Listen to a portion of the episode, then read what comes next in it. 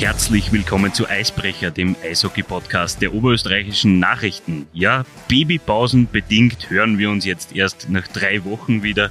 Es ist einiges passiert. In der kommenden Zeit stehen einige richtungsweisende Entscheidungen an und die thematisieren wir heute mit einem Linzer, der das Eishockey-Business sehr genau kennt und sich aus der Distanz eine Meinung bilden konnte und kann. Die Rede ist von Red Bull Jugendtrainer oder Jugendmanager Andi Brucker. Servus und danke, dass du da bist. Hallo, Servus Markus. Danke, dass du dir die Zeit genommen hast. Wir zeichnen das Gespräch vor dem Auswärtsspiel der Blackwings in Salzburg auf am 28. Dezember. Im ersten Teil würde ich gerne ein bisschen über deine Arbeit und Salzburg sprechen. Der zweite Teil gehört dann eher wieder Linz. Ist das für dich okay? Sehr gern, super. Sehr gut. Dann gehen wir gleich zu der ersten Frage. Welche Funktion hast du denn bei den Red Bulls aktuell inne? Sports Manager Academy and Youth steht auf deinem Facebook-Profil. Was kann man sich denn da darunter vorstellen? Das ist so, dass ich äh, in Salzburg alle Trainerstationen durchlaufen habe in den letzten Jahren. Äh, und mir voriges Jahr angeboten wurde, einen Managerposten in der Akademie zu übernehmen und äh, dieser Managerposten umfasst sportlichen Teil mit dem Helmut Teraf zusammen. Das heißt, der Helmut Teraf ist sportlicher Leiter von der Akademie und, und Development-Entwickler. und äh, ich unterstütze ihn da und übernehme zugleich äh, einen Teil vom äh, budgetären Teil der Akademie. Das heißt, die Akademie ist ja geteilt in Fußball und Eishockey und ich habe das Budget vom, vom Eishockey über. Das heißt, ich übernehme die ganzen Budgetarbeiten und bin dann auch im Scouting und äh, in diesen Bereichen eingebunden mit Helmut Derauf zusammen. Das klingt natürlich sehr, sehr wichtig. Ähm, ich würde aber gerne zu deinen Anfängen in Salzburg vorerst einmal zurückgehen. Du hast schon gesagt, du hast äh, ziemlich alles gesehen in Salzburg, was es da an Funktionen so gibt. Ähm, du bist zur Saison 2006-07, jetzt muss ich kurz nachschauen, ähm, nach Salzburg gekommen für die Red Bulls. Wie ist denn damals das Engagement eigentlich zustande gekommen? Äh, es war so, dass ich ein Jahr zuvor in Linz äh, aus dem Verein mehr oder weniger entfernt wurde. Also es hat dort ein bisschen Unstimmigkeiten gegeben mit dem mit der Vereinsführung, äh, was vorkommen kann. Ich habe aber nicht gerechnet damit, dass ich dort äh, freigestellt werde vom Verein, muss ich sagen.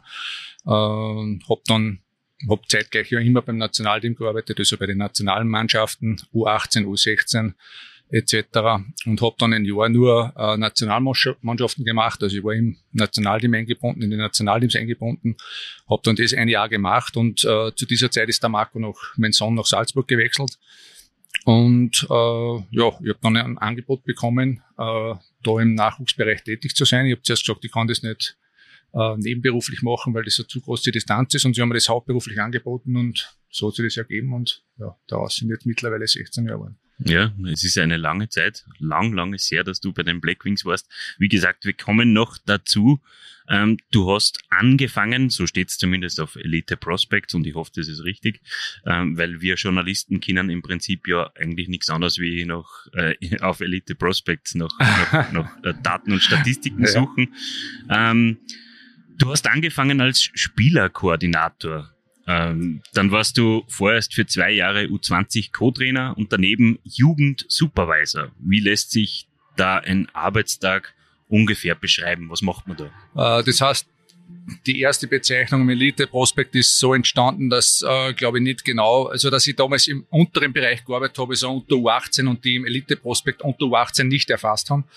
Das heißt, ich war damals, wie ich gekommen bin, U17 Trainer bei den Red Bulls war damals zusammen mit dem Werfring Dieter, der dann nach Linz gewechselt ist, äh, für den Nachwuchs da zuständig. Der Werfring hat dann den Verein verlassen, ist wie gesagt nach Linz gegangen, dann ist er Kanadier ihm nachgerückt, mit dem habe ich zusammen die Nachwuchsleitung übernommen und habe zugleich U17 und äh, U15 trainiert, da in Salzburg. Und ja, und ein Jahr später ist dann dieser kanadische Trainer auch von uns äh, aus der Organisation geschieden und ich habe dann die Nachwuchsleitung übernommen. Zwei Sachen muss ich jetzt ganz nur kurz nur erklären. Erstens diese musikalische Hintergrundumrandung, würde ich mal sagen, ähm, die rührt daher, dass auf dem Eis hier in der Halle gerade die Eiskunstläuferinnen ähm, ein Training haben offensichtlich. Ja, und die zweite äh, Frage, die, die ich noch hätte, war damals schon diese Akademie so in der Form ähm, existent, wie sie, wie sie jetzt ist, also die Fußball- und Eishockey-Akademie? Oder ist das alles nachher erst gebaut worden? Das ist alles nachher entstanden. Wir haben damals äh, in der Nähe von der Volksgarten Arena, wo wir uns jetzt befinden, haben wir zum damaligen Zeitpunkt äh, vom Werfen Dieter inszeniert ein, ein Internatsgebäude gehabt. Das heißt, dort waren ungefähr 15 bis 20 Spieler untergebracht, die äh, in die Organisation gekommen sind oder die wir gescoutet haben. Und äh, ja, diese waren dort im Internatsgebäude untergebracht. Trainingsstätte war die Volksgarten Arena hier, wo wir sich jetzt befinden, also die eigentliche Spielstätte von uns. Und äh, die Akademie ist dann erst 2012 gebaut worden oder 2014 fertiggestellt worden. Okay, okay. Die Zeit am Eis ist mehr geworden. 2012, 13 bist du fix ins Trainer Trainerteam der U20 gewechselt. Äh, hast du damals eine Trainerkarriere bei der Kampfmannschaft angestrebt oder war es eher das Organisatorische in der Jugend? Ja, gar nicht. Ich habe mich grundsätzlich immer, also ich bin jetzt, muss ich jetzt sagen, die letzten eineinhalb Jahre gar nicht mehr am Eis gewesen oder äh, ganz wenig am Eis gewesen. Äh, ich habe mir das eigentlich vorher gar nicht vorstellen können. Ich bin immer am Eis angesiedelt gewesen und mir hat das am Eis richtig getaugt und äh, das Trainerwesen taugt mir auch heute noch. Es ist überhaupt kein Thema. Ich arbeite super mit Burschen zusammen oder mit Spielern zusammen. Taugt mir voll. Äh, aber ich habe damals gar nicht an den Kampfmannschaftsbereich gedacht bei Red Bull. Also das ist einfach für mich, ja, Red Bull. Ich war zwar in Linz im Kampfmannschaftsbereich dabei bereits, aber äh, habe dann in Salzburg eigentlich gar nicht mit dem gerechnet, habe mich dann äh, auf den Nachwuchs voll konzentriert, auf diese Tätigkeit. Äh, wie gesagt, habe dort den Nachwuchs trainiert, habe alle Nachwuchsgruppen überblickt und habe dort als äh, Nachwuchsleiter gearbeitet und äh, habe mich dort voll aufgehoben gefühlt und habe eigentlich nie mit dem Kampfmannschaftsbereich gerechnet. Ne. Und doch bist du äh, zum, zur Kampfmannschaft gekommen, 2018, 19, bist du zum Co-Trainer der Kampfmannschaft aufgestiegen und während der Saison bist du dann sogar für Greg Poss als Cheftrainer eingesprungen. Im Semifinale kam aber das aus.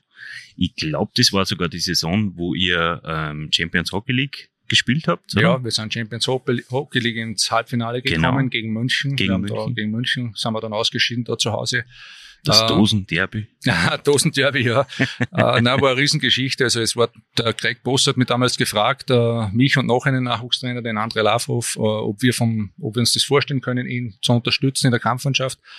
Äh, ich war damals wirklich überrascht, dass das zustande gekommen ist, weil, wie gesagt, gar nicht damit gerechnet habe oder nie mit dem spekuliert habe. Äh, war eine Riesenehre für mich und eine riesen super Sache. Und wie gesagt, äh, der Greg äh, ist dann während der Saison ausgeschieden und äh, mir ist es damals wirklich ganz überraschend angeboten worden, den Head äh, Coach Posten zu übernehmen und äh, ja, nach ganz kurzer Überlegung habe ich dem zugesagt und äh, war für mich natürlich, also ist eine riesen, riesen Ehre und ein riesen Ding gewesen, dass ich da im Kampfmannschaftsbereich arbeiten dürfen habe als Head Coach. Wie ist es, wenn man, wenn man vor der Saison erfährt, okay, gut, man ist als Assistenztrainer, als Co-Trainer dabei bei der Kampfmannschaft, dann erlebt man die, ich glaube, das war der 26. Februar, wo das passiert ist. Ähm, äh, genau. Äh, und auf einmal ist man Head Coach äh, vom, vom Profiteam, von, vom, vom, äh, ja, vom, vom oftmaligen Meister, muss man sagen. Ja, ich meine, es war, wie gesagt, eine Riesensache. Man, äh, wir haben damals in der Champions League wirklich Weltklasse gespielt. In der Meisterschaft war es immer ein bisschen auf, ab. Äh, und bis bei den meisten Vereinen so ist oder bei Organisationen äh, ist dann das schwächste Glied der Trainer und dann hat man Greg Boss eben entlassen. Äh, ja, und ich habe eigentlich einen guten Bezug gehabt zu den Spielern über die, über die gesamte Saison. Also ich kenne die schon lange, weil ich ja einige schon im Nachwuchs betreut habe. Da sind einige Spieler gewesen, die bei mir im Nachwuchs schon gespielt haben. Und äh, ich war super Spieler mit Matthias Tratnik in der, in der Kampfmannschaft gehabt, also ein Österreicher, der einfach äh, Gewicht hat in, die, in der Mannschaft.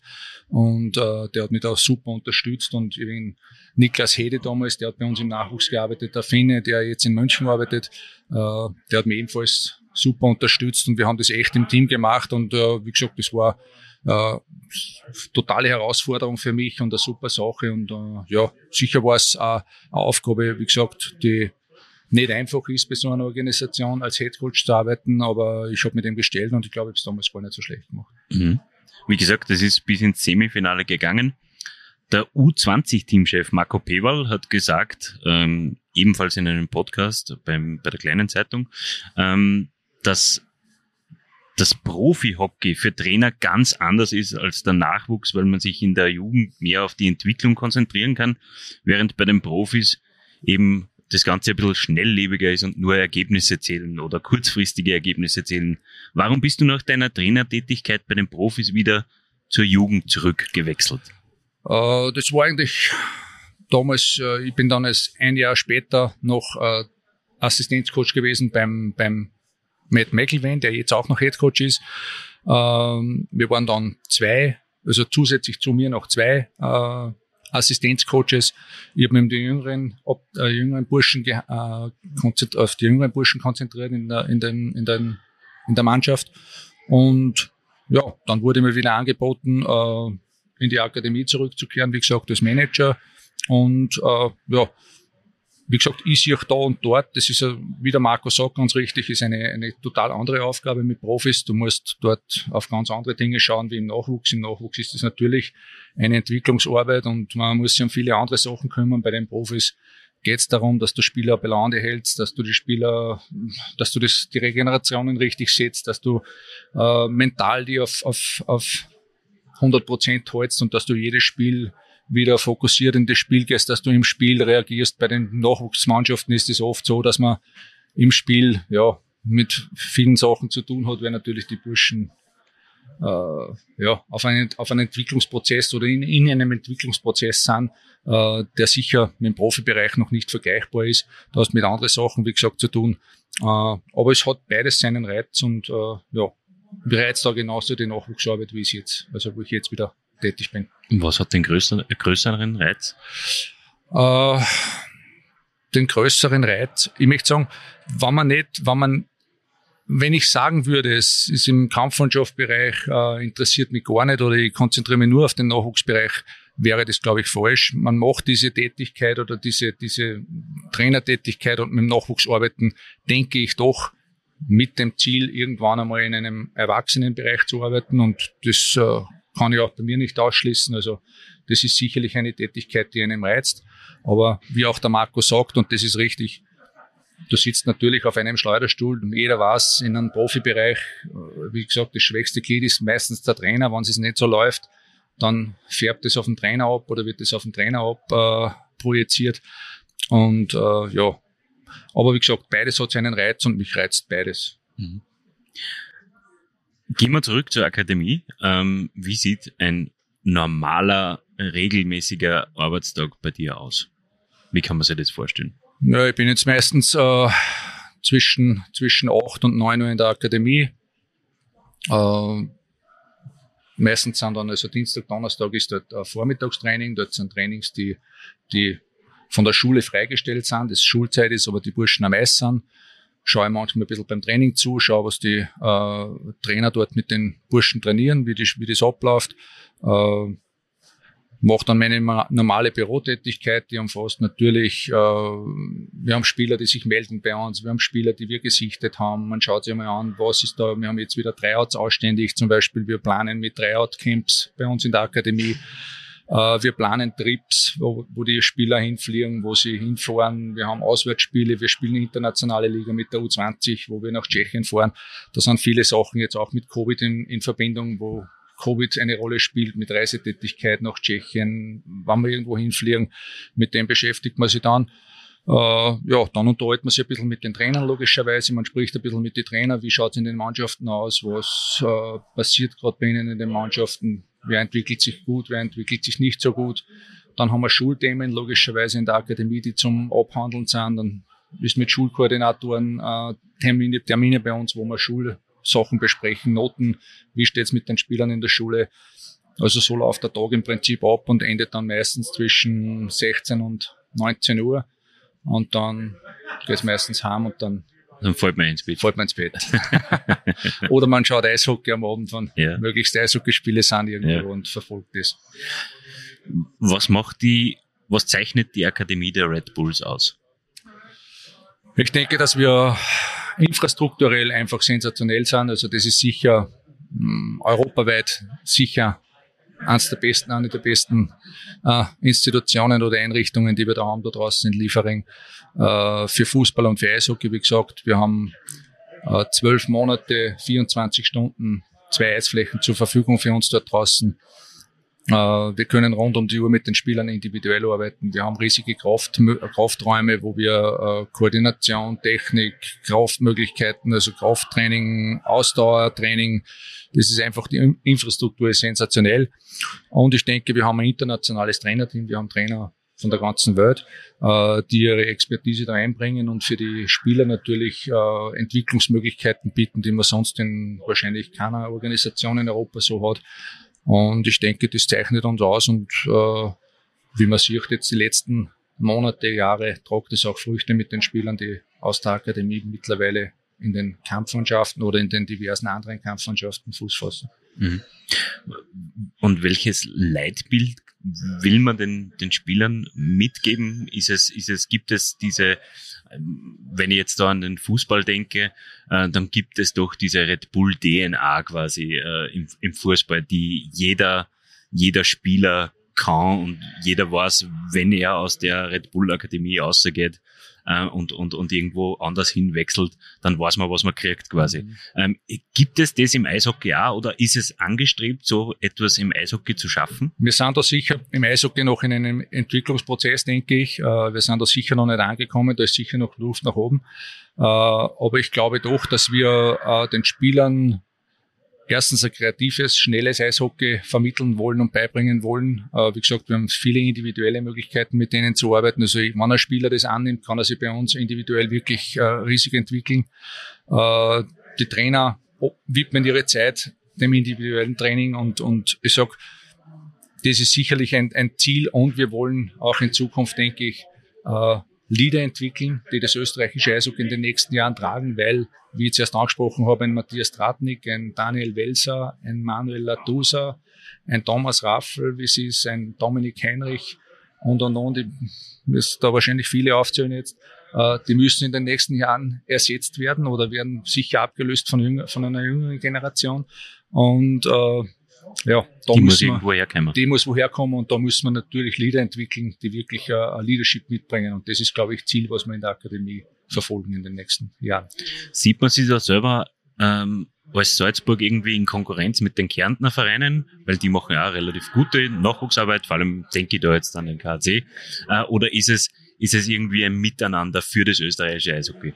Ich denke, dass es doch, äh, ich meine, es ist ein Konkurrenzdenken da von den Vereinen, logischerweise, das ist klar. Wir haben immer, wir konkurrieren mit diesen Organisationen und Vereinen im Nachwuchsbereich. Aber ich denke doch, dass es ein Miteinander ist und dass man miteinander äh, Spiele entwickeln wollen und müssen, äh, um das österreichische Eishockey in, nächsten, in den nächsten Jahren auf ein höheren Level zu heben und, wie gesagt, äh, weiter zu tragen und zu verbessern. Aktuell läuft die U20 WM äh, in Kanada, in Edmonton und Red Deer. Gestern, ähm, es war der Montag, ja genau, Montag mit den Feiertagen kommen wir ganz raus. Ähm, gestern war das Spiel der Österreicher gegen Finnland 1 zu 7.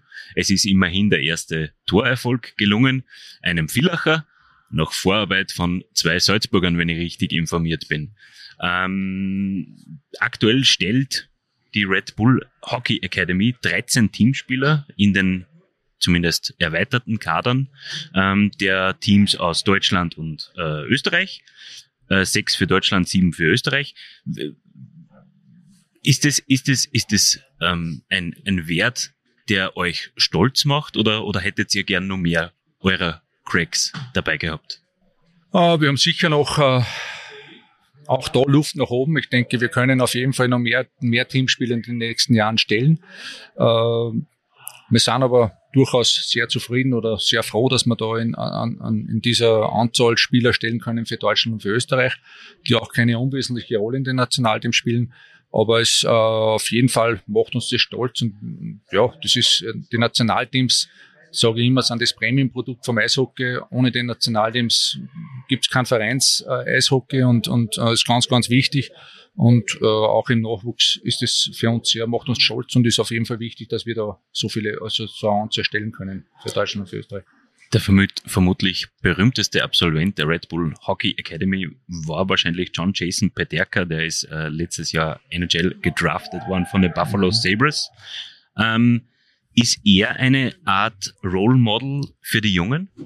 Absolut. Ich denke, es sind noch einige Spieler in der Akademie, die äh, mit JJ zusammengespielt haben und die ihn kennen und äh, wir haben auch in der Akademie so eine Wand, wo wir die Spieler präsentieren, die die Akademie verlassen haben und in den jeweiligen Mannschaften oder, oder Ligen Fuß fassen oder Fuß gefasst haben.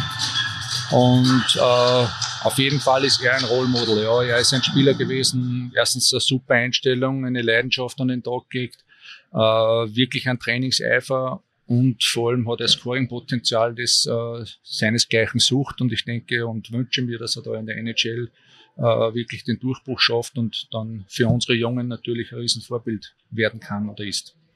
Vor dem nächsten NHL-Draft, wen muss man denn aus der Red Bull Hockey Academy auf dem Zettel haben? Boah, ich denke, wir haben da, äh, es wäre jetzt da eigentlich ein bisschen vermessen, da einen Namen äh, zu nennen. Wir haben da sicher einige in der Akademie, die, die äh, in den Draft kommen können und, und dort drüben Fuß fassen können. Äh, es war letzte Saison der Julian Lutz bei uns, äh, ein Deutscher, der, der schon in der Kampfmannschaft gespielt hat und da aufgezeigt hat, was er kann, auch in München gespielt hat und äh, der momentan verletzungsbedingt ein bisschen hinten nachhängt, aber ich denke, ihn kann man auf jeden Fall als einen der potenziellen Spieler äh, nennen. Und wir haben jetzt, wie gesagt, in den Nationalteams einige dabei, äh, die vielleicht auch in diese Fußstapfen treten können von JJ Peterka. Äh, das wünschen wir uns natürlich. Äh, aber wie gesagt, da jetzt einen herauszuheben, wäre vielleicht ein bisschen unfair. Ja. Im zweiten Teil unseres Gesprächs wollen wir mit, mit Andy Brucker über seine Zeit in Linz und die Verbindungen in die Stahlstadt sprechen. Davor würden wir dich aber gerne etwas besser kennenlernen. Wie wär's denn mit einem Wordrap? Ja. Ähm, du musst einfach meine Sätze vervollständigen. Der schlimmste Spitzname, der mir je gegeben wurde, ist. Oh. ja, jetzt wird's privat. Jetzt wird's privat. Der schlimmste Spitzname, der mir jemals gegeben wurde, ist. Ja, habe ich eigentlich kann ich mich nicht erinnern. Also mit jedem Spitznamen war ich eigentlich zufrieden eigentlich. Also okay. das kann ich nicht. Okay. Etwas, das bei mir immer im Kühlschrank gebun gebunkert sein muss, ist eine Flasche Wein. Okay. Ähm, die drei meistgenutzten Apps auf meinem Smartphone sind äh, Facebook, Instagram und äh, meine Motorradseite vom Ducati Club Linz. Okay. Ähm, wenn ich ein Tier wäre, wäre ich? Wäre ich ein Gepard. Oder ein roter Bulle. Oder ein roter Bulle. ja, roter Bulle bin ich also. okay, okay. Der wichtigste Mensch in meinem Leben ist? Äh, das sind meine beiden Kinder. Etwas, das ich an mir ändern würde, ist? Ein, ich, wie soll ich das sagen? Ähm, was ich an mir ändern würde, habe ich eine ganz spezielle Sache und zwar, ich sehe oftmals viele Dinge wahrscheinlich zu realistisch und die kommen ein bisschen zu negativ rüber und das, an dem muss ich arbeiten. Ja, bis jetzt bist du aber damit im Podcast noch sehr, sehr, sehr, sehr gut davon gekommen. Mal schauen, wenn wir über Linz reden, wie es dann ausschaut. Ähm, ich hätte nur zwei, zwei Sachen. Äh, wenn ich nicht im Eishockey beschäftigt wäre, wäre ich heute? Äh, wenn ich nicht im Eishockey tätig wäre, dann würde ich in irgendeinem Büro sitzen und meine Büroarbeit machen und würde alles Mögliche in meiner Freizeit und Sport machen, was ich so auch mache. Für das Jahr 2022 wünsche ich mir? Ja, zum ersten, dass die Pandemie nachlässt äh, und dass wir, wie gesagt, äh, sportlich und so entwickeln und unseren Spielern solche eine Entwicklungsmöglichkeit geben und dass sie das so annehmen, äh, wie wir ihnen das anbieten, dass wir einfach äh, sportlich uns weiterentwickeln und einfach dem österreichischen Eishockey helfen, besser zu werden. Dann würde ich weitermachen mit acht Entscheidungsfragen. Ui. Ja, Zwei Begriffe, du musst dich für einen entscheiden. Ähm, Frühaufsteher oder Morgenmuffel? Frühaufsteher. Schnitzel oder Schweinsbraten? Schnitzel. Kochen oder bestellen? Bestellen. Heimwerker oder zweifacher Linkshänder? Da mache ich gerade ein bisschen eine Entwicklung durch. Also ich einstweilen noch äh, äh, zweifacher Linkshänder, aber ich entwickle mich ein bisschen zu einem Heimwerker. Das hat übrigens dein Sohn, der war bei uns in einem Test-Podcast im allerersten, äh, bevor wir auf Sendung gegangen sind, war er zu Gast und er hat äh, dasselbe gesagt. Also äh, nicht, dass er eine Entwicklung hat, aber dass er zweifacher, eher zweifacher Linkshänder ist. äh, Facebook oder Instagram? Facebook. Kino oder Netflix? Netflix. Fußball oder Tennis? Oh, da kann ich mich schwer entscheiden. Mache ich beides sehr, sehr gerne, äh, aber eher Fußball. Bier oder Wein? Wein. Schlager oder Deutschrap? Deutschrap. Deutschrap? Was läuft denn sonst noch in der Spotify-Playlist des Andy Brucker? Ah, da läuft alles durch die Bank, nur keine deutschen Schlager oder, oder Schlagergesang, okay. das ist nicht meine Sache. Du kommst aus Linz, bist in der Stahlstadt geboren und aufgewachsen. Wie kam denn eigentlich deine Liebe zum Eishockey zustande? Äh, ich weiß das eigentlich, es ist über die Schule gekommen. Ich weiß eigentlich gar nicht mehr, wie das damals äh, vonstatten gegangen ist. Ich war ja acht Jahre, bin mit der Schule Eislaufen gegangen. Also die Lehrerin damals war Eishockey, eine Eisläuferin offensichtlich, die hat uns da zum Eislaufen gebracht. Äh, und ich bin vorher immer Rollschuh gefahren. Eishockey habe ich irgendwo, oder Eislaufen habe ich nichts am Hut gehabt. Und bin da einmal Eislaufen gegangen und war von dem infiziert und, und habe dann dort zufällig erfahren, dass da in Linz einen Eishockeyverein gibt. Äh, und habe meiner Mutter gesagt, ich muss dort unbedingt hin und sie hat mich dort hingebracht, einmal zu einem Training. Waren meiner Überraschung äh, meine Überraschung war, es waren laute Erwachsene und keine Kinder. Und ich habe dann dort aufs Eis gedürfen und äh, mit den Erwachsenen und bin dann, glaube jedes Wochenende durchgehend das Jahr Eislaufen gegangen. Bin immer jedes Wochenende am Eislaufplatz gewesen oder wenn die Möglichkeit sich geboten hat und habe dann Kinder geworben oder Jugendliche in meinem Alter geworben und so ist es eigentlich dann entstanden, dass ich beim Eishockey geblieben bin. Andreas Brucker ist nämlich ein ganz großer Name, im, in, vor allem in der Vereinshistorie der Blackwings. Das wissen nur wenige. Du bist Gründungsmitglied und später auch Meister-Co-Trainer geworden. Wie war das damals vor knapp 30 Jahren, als die Blackwings 1992 gegründet worden sind? Es war vorher ein, ein, ein Verein, also wie ich angefangen habe zu spielen, war der Union Linz, die war dann bis Ende der 80er Jahre. Äh, also ich habe Mitte der 70er Jahre angefangen, bis Ende der 80er Jahre war Union Linz, wie gesagt. 85 ist die Halle gebaut worden. Äh, dann hat man einen zweiten Verein gegründet, den ASCO Spitzlinz, äh, zu der Union. Und wir haben dann in der, in der, ja, in derselben Halle trainiert, ab Mitte der 80er Jahre. Und Ende der 80er Jahre hat sich dann eine, äh, ein Verein gegründet mit Steyr zusammen eigentlich. Also das war dann der HCO Österreich, mit dem haben wir in der zweiten Liga gespielt. Äh, da war ich ebenfalls äh, Teil der Mannschaft. Hab dort in der zweiten Liga gespielt und äh, wir sind dann Anfang 90 wieder in Konkurs gegangen mit dem HCO Österreich äh, zu unserem Leidwesen. Und äh, ja, dann haben wir gesagt, dann waren ein paar Elternteile und der Günther Hopf, der jetzt leider vor kurzem verstorben ist, ähm, und der hat zwei Burschen dabei gehabt beim Verein, bei uns beim Nachwuchs und hat gesagt, ja, wir wollen weitermachen. Wie machen wir das? Und wir haben uns dann zusammengesetzt, das war eine kleine Gruppe von Leuten und haben gesagt, ja, wir müssen zuerst müssen wir mal einen Vereinsnamen finden und, und haben dann gesucht und Logos entworfen mit einer Grafikerin zusammen, die ebenfalls einen Burschen bei uns im Nachwuchs gehabt hat. Haben dann das, das uh, Flügellogo entworfen, wie es es jetzt eigentlich noch gibt bei den Black Wings, wie es eh noch ähnlich, also es hat sich ein bisschen abgewandelt über die Jahre.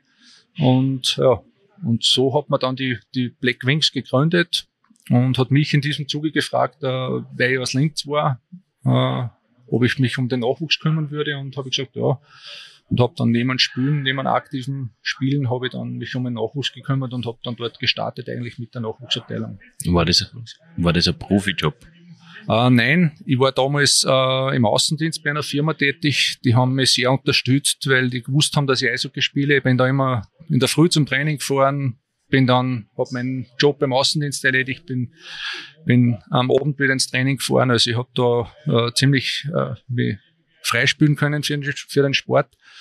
Und äh, habe aber dann leider den, die Firma ist dann ebenfalls in Konkurs gegangen, kurze Zeit drauf und habe dann über den Verein einen Magistratsjob, also ich habe dann beim Magistrat anfangen können, wie so viele von uns damals beim Verein und war dann äh, eigentlich zehn, zwölf Jahre beim Magistrat, bevor ich dann nach Salzburg gewechselt bin.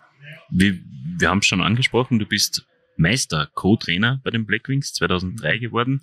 Was, äh, wie erinnerst du dich denn noch an den 13. April 2003? Oh, es war ein Wahnsinn eigentlich. Also, ich muss sagen, das war damals äh, richtig, erstens eine richtig äh, super Saison. Wir haben die Saisonen zuvor, muss ich schon sagen, wir, ich habe heute gerade einmal kurz mit wem drüber gesprochen. Wir sind damals von der zweiten Liga in die erste Liga gegangen, dank dem Herrn Steinmeier, der das äh, damals als äh, Präsident gemacht hat und finanziert hat. Und 2000, Ganze, äh, 2000, 2001 war das? 2000, genau. 2001. Und äh, haben uns dann eigentlich, wir haben überlegt, naja, jetzt kommen wir von der zweiten Liga in die erste Liga, was wird das, was wird das auslösen in Linz? Wird da irgendwas möglich sein überhaupt? Und haben sie gedacht, na gut, jetzt haben wir 1500 Zuschauer gehabt, dann werden wir halt haben 1600, 1800, vielleicht 2000.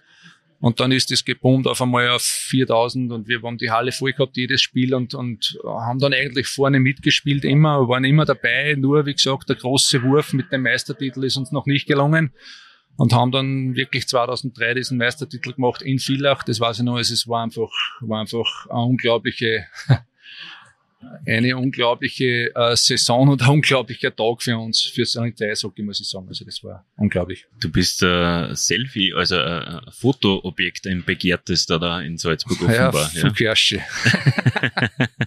Ist das der äh, Kersche, der Goalie-Coach? Kersche, der Goalie-Coach, ah, ja. ja, okay, ja, okay, okay.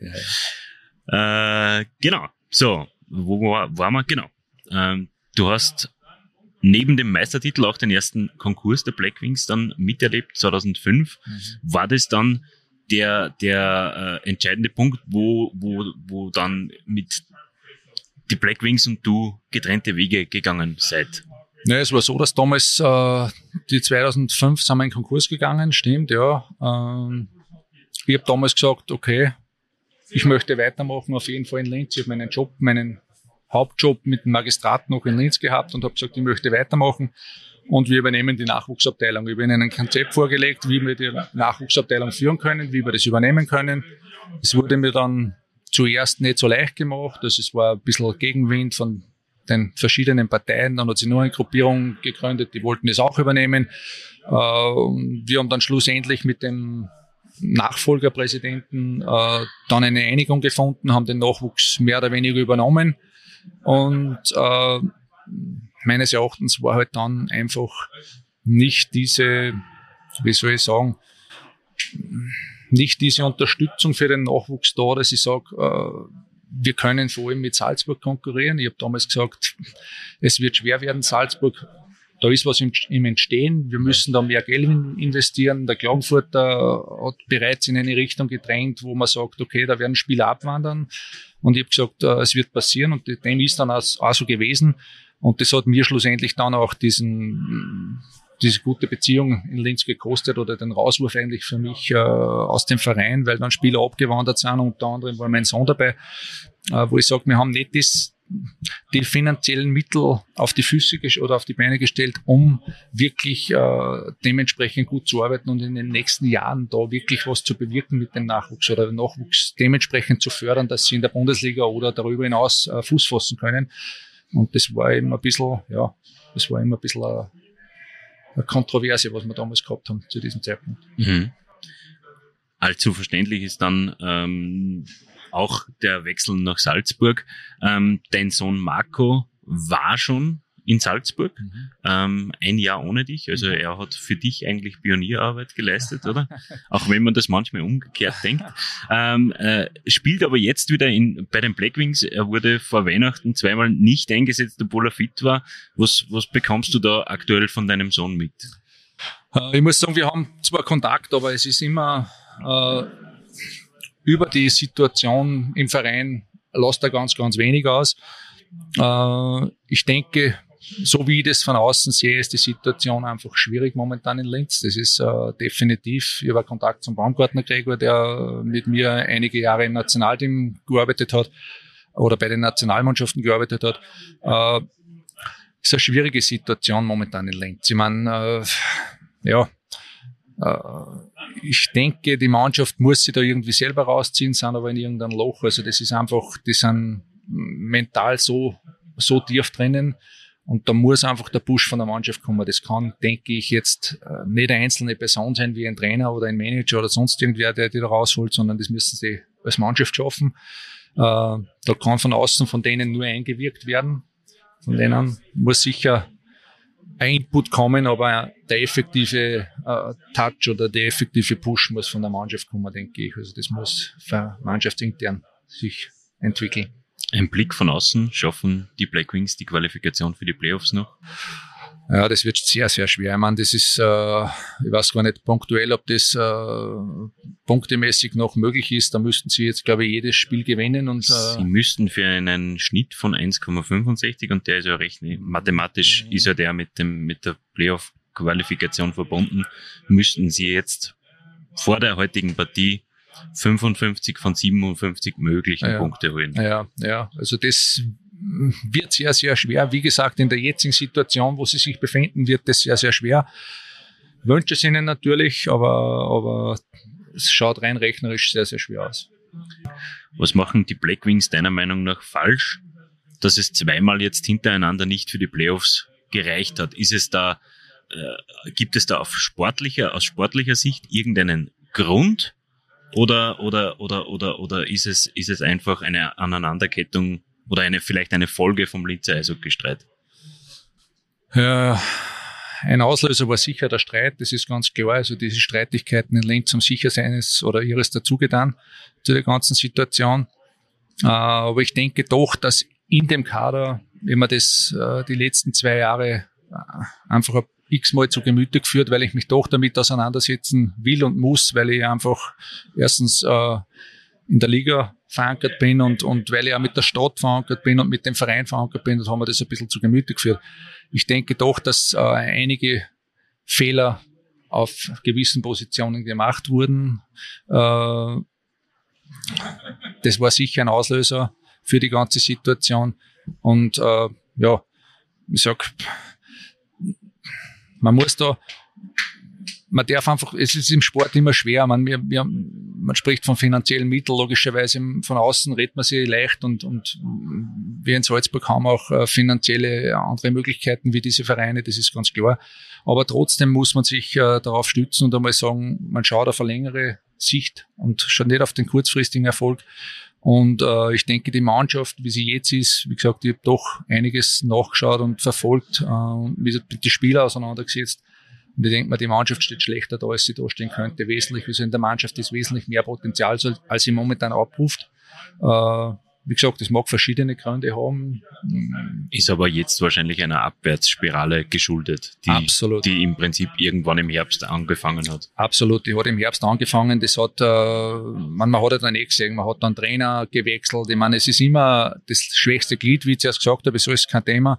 Aber trotzdem hat man da wahrscheinlich schon die eine oder andere Fehlentscheidung getroffen, äh, um aus dieser Mannschaft vielleicht das Beste rauszuholen, weil ich denke, äh, man sehe es beim Marco, wenn ich den Marco zuschaue, äh, jeder Spieler braucht Selbstvertrauen und jeder Spieler braucht Vertrauen, um sein Bestes abzurufen. Wenn du es nicht schaffst, einem Spieler Vertrauen zu geben oder, oder ihm das Beste aus ihm herauszuholen, dann wird er nicht das Beste geben und dann kannst du äh, auch von der Mannschaft nicht das Beste haben. Das wird wahrscheinlich auf einige Spieler noch zutreffen und ich glaube, da muss man wahrscheinlich den Hebel ansetzen und sagen, man versucht, die Spieler aus dem jeden Einzelnen das Beste rauszuholen, dann wird aus der Mannschaft wahrscheinlich äh, doch ein ganz anderes Gesicht erscheinen, wie was sie jetzt momentan zeigen.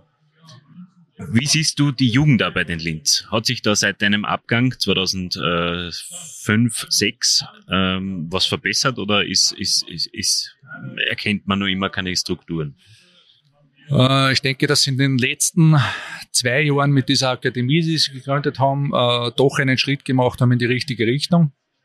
Äh, davor hat man sich meines äh, Erachtens immer ein bisschen nur punktuell auf Spieler konzentriert, die jetzt eh in der, in der Liga Fuß gefasst haben.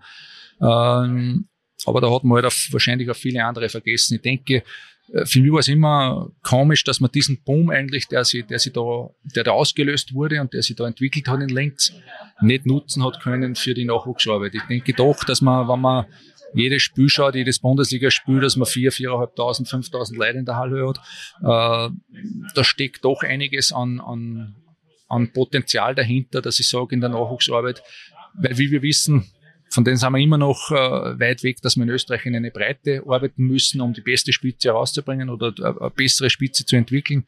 Äh, und da habe ich mir gedacht, dass man das nicht schafft, dass man wirklich eine Masse an Kindern in, in Linz mobilisiert, weil Linz ja doch nicht gerade eine kleine Stadt ist. Und wie gesagt, das Publikumsinteresse sehr, sehr groß war. Das hätte man vielleicht in den letzten Jahren nützen können oder müssen, um mehr Kinder zu lukrieren um auch äh, mehr Entwicklungsarbeit oder bessere Entwicklung zu nehmen, wie sie, wie sie gemacht haben. Weil, wenn man schaut, von den Ergebnissen her sind es trotzdem immer noch irgendwo eher im Mittelfeld mit Nachwuchs äh, wie, an, wie im vorderen Bereich. Also mhm. Aber geht's schon mal in die richtige Richtung? Aber ich denke, dass das mit der Akademie auf jeden Fall jetzt äh, und auch mit den Leuten, die jetzt im Nachwuchs arbeiten, mit dem Robert Lukas, mit dem Philipp Lukas, dass sie da Eckspieler gewonnen haben für den Nachwuchs, die ganz, ganz wichtig sind, weil ich denke, die haben ein Know-how und die haben Erfahrung in der Liga, im österreichischen Eishockey, die kennen die, die Situation bei uns. Äh, und ich rede sehr viel mit, mit Philipp vor allem. Ähm, und ich denke, da geht es auf jeden Fall in die richtige Richtung und man muss da geduldig sein. Im Nachwuchs geht das nicht von heute auf, von heute auf morgen, logischerweise. Das dauert Jahre, wenn nicht Jahrzehnte, äh, um dort wirklich äh, was zu bewegen. Aber ich denke, das geht in die richtige Richtung und das wird man auch sukzessive merken in den nächsten Jahren, hoffe ich. Okay. Ähm, eine Frage noch. Grundsätzlich sagt man ja oft, die Hockey-Dads und die Hockey-Moms sind die allerschlimmsten, unter Anführungszeichen, Fans. Wie geht es dir da einerseits als Jugendtrainer und andererseits als Vater eines Profispielers? Äh, ja, als Jugendtrainer bist natürlich immer konfrontiert mit Eltern, die äh, oftmals einen zu großen Ehrgeiz haben und äh, oftmals zu, äh, wie soll ich sagen, zu ungeduldig sind mit den Kindern. Äh, wie ich gesagt habe, im Nachwuchs muss man Geduld aufbringen und das muss man als Elternteil und ich, äh, wir haben gerade im letzten Jahr einen Kurs gehabt da bei uns, äh, einen, einen Übungsleiterkurs, wo Übungsleiter, neue Trainer angefangen haben. Und da war ich unter anderem plus einer, der Benny Schenach vom österreichischen Eishockeyverband, haben diesen Kurs geleitet.